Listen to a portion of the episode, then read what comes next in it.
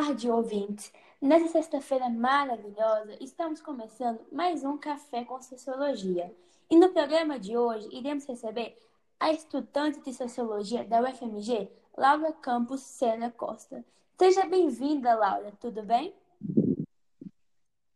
Oi, Sofia. Primeiramente, eu queria agradecer a você e toda a sua equipe por me convidar é, hoje a fazer esse podcast, que é tão importante, na minha opinião.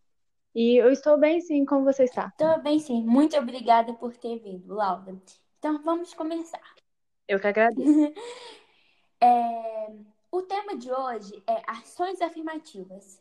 E, no, e a nossa equipe escolheu falar disso hoje nesse podcast porque todos nós sabemos dos acontecimentos dos últimos meses que fomentaram uma série de questionamentos por parte da população. O movimento Black Lives Matter. Por exemplo, movimentou milhares de pessoas a se posicionarem sobre assuntos como racismo, mas também propiciou que, outras, que outros temas a respeito de outras minorias ganhassem destaque. A enorme desigualdade social, os diversos tipos de discriminação, preconceito e intolerância, infelizmente, fazem parte da nossa sociedade. E aí é que entra o nosso tema. Laura, explica pra gente, o que são essas ações? Seria uma correção do passado ou apenas um benefício para a minoria? Elas contribuem para a desigualdade, como muitos acreditam, ou auxiliam no fim de tal? Então, Sofia, primeiramente a gente tem que saber o que que são essas ações afirmativas, né? De forma mais conceitual, as ações afirmativas são políticas focais que alocam recursos em benefício de pessoas pertencentes a grupos discriminados e, vitima e vitimados pela exclusão socioeconômica no passado ou no presente. Ao contrário do que muitos pensam, e são realmente muitas pessoas, elas não agem favorecendo de forma injusta uma parcela populacional, mas tratam-se de formas institucionalizadas de expressão dos conflitos existentes em uma sociedade, buscando garantir que grupos sociais oprimidos possam acesso às mesmas coisas que um grupo socialmente favorecido naturalmente possui. E aí a gente pode citar, igual você falou na introdução, o Black Lives Matter, mas também temos outros, né? A causa LGBTQIA, a causa do feminismo, que o movimento feminista hoje em dia está sim crescendo cada vez mais e por aí por diante. E tem muitas pessoas que confundem ações afirmativas com políticas antidiscriminatórias. E você poderia, por favor, explicar a diferença entre uma e outra? Lógico, eu acho super importante a gente entrar nesse âmbito também, porque é, é, é uma diferença simples, mas significatória, né? Então, assim, a diferença é as políticas, é porque nas políticas antidiscriminatórias atuam apenas por meio de repressão de discriminadores ou de conscientização dos indivíduos que podem vir a praticar atos discriminatórios, ou seja, né, são apenas formas de reprimir os discriminadores ou de conscientizar aqueles que possam vir a discriminar. Mas, assim, em outro contexto, né, por outro lado, as ações afirmativas atuam como uma forma de prevenção em favor de indivíduos que potencialmente são discriminados, além de atuar como reparação dos efeitos causados por tais atos. Aí a gente pode citar, por exemplo, a cota de, para pessoas negras é, tendo em visão do que a gente já teve no passado aqui no Brasil, que foi muito presente, que foi a famosa escravidão. Hum. Então, gente, depois dessa bela explicação, nada de confundir uma com a outra, hein?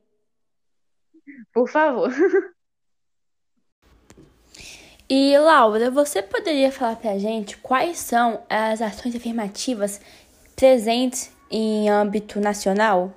É importante a gente sempre lembrar que as ações afirmativas no Brasil são elaboradas a partir do conceito de equidade, que foi expresso na Constituição Brasileira de 1988. E esse conceito, por sua vez, é baseado na ideia de equidade aristotélica, que se expressa pela, na famosa frase, né? Eu espero que todo mundo já tenha escutado isso pelo menos uma vez na vida, né? Que é tratar desigualmente os desiguais para se promover a efetiva igualdade. E esse âmbito federal a gente pode ver tanto em é, em leis que foram feitas, tanto com certos programas federais.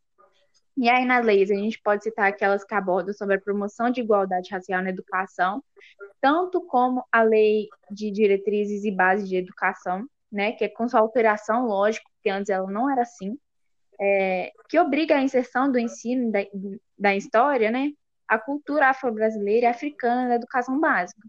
Já no meio de desigualdade étnico-racial, nós temos a lei de cotas, né, que, como eu já disse anteriormente, é, estabelece cotas para pessoas, é, para pessoas discriminadas antigamente ou até mesmo atualmente. Além disso, a gente pode citar também a lei de cotas que pesam, prezam por pessoas deficientes, né?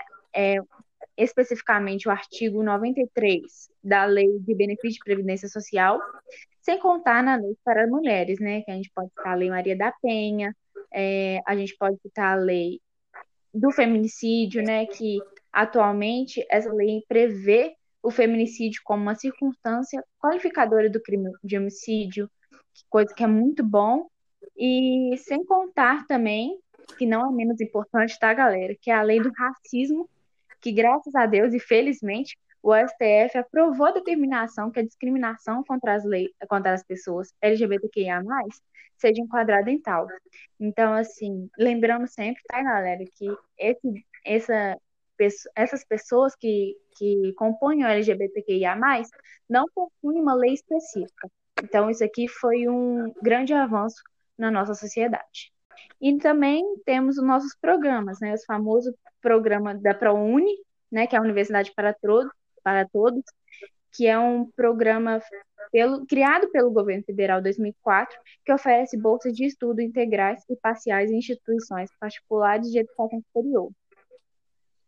É, além disso, temos o programa de bolsa de permanência, que é uma ação do governo federal de concessão de auxílio financeiro estudantes, a estudantes matriculados em instituições federais de ensino superior em situações de vulnerabilidade socioeconômica e para estudantes indígenas de quilom e quilombolas também.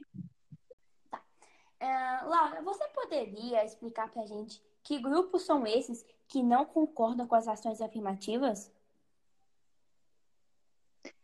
Bom, essas pessoas geralmente, né, as famosas, a famosa ampla concorrência, né? Quando a gente vai fazer, por exemplo, inscrição para o Cefet ou para o Enem, né? A gente tem a ampla concorrência. E temos as pessoas que têm, possuem cotas, né? as pessoas negras, as pessoas que estudam em escola pública, porque hoje a gente conhece, hoje a gente sabe que a situação de escola pública e escola particular é num nível totalmente diferente, não é nada igualitário. E é isso como exemplo. E aí a ampla concorrência geralmente é, são as pessoas favorecidas, é, as pessoas brancas, né, que têm acesso à educação. Então, essas pessoas não sabem que é as outras pessoas que, por exemplo, é, colocam lá no formulário as cotas para participar, é, elas não entendem o que, que essa pessoa passa. Então, geralmente, as ações afirmativas estão a favor dessas pessoas e as pessoas que não concordam geralmente são totalmente desprivilegiadas. Ah, sim. É, e você pode dar mais exemplos dessas ações no cotidiano? Sim, né, gente?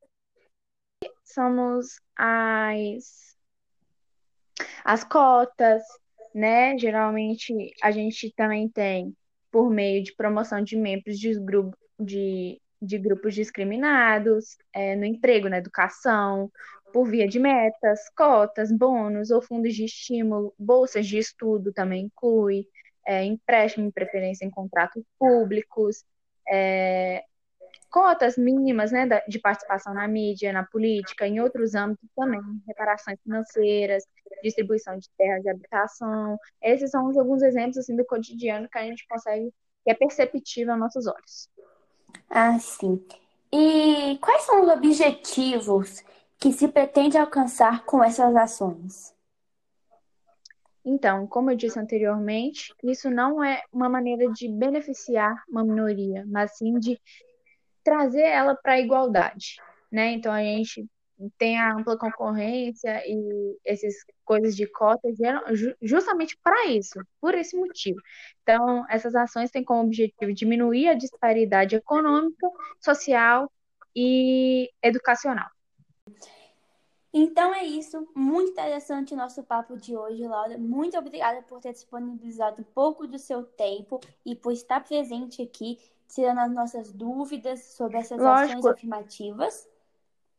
Espero ver você aqui no programa mais vezes. Eu que agradeço. E, gente, lembrando sempre que, já que a gente está falando de ações afirmativas, uma ação afirmativa é uma política de democratização. Então, é para tornar nosso país mais democrático e mais igualitário, tá? Isso aí. Muito obrigada, gente. Esse foi o nosso Café com Sociologia hoje e até sexta que vem.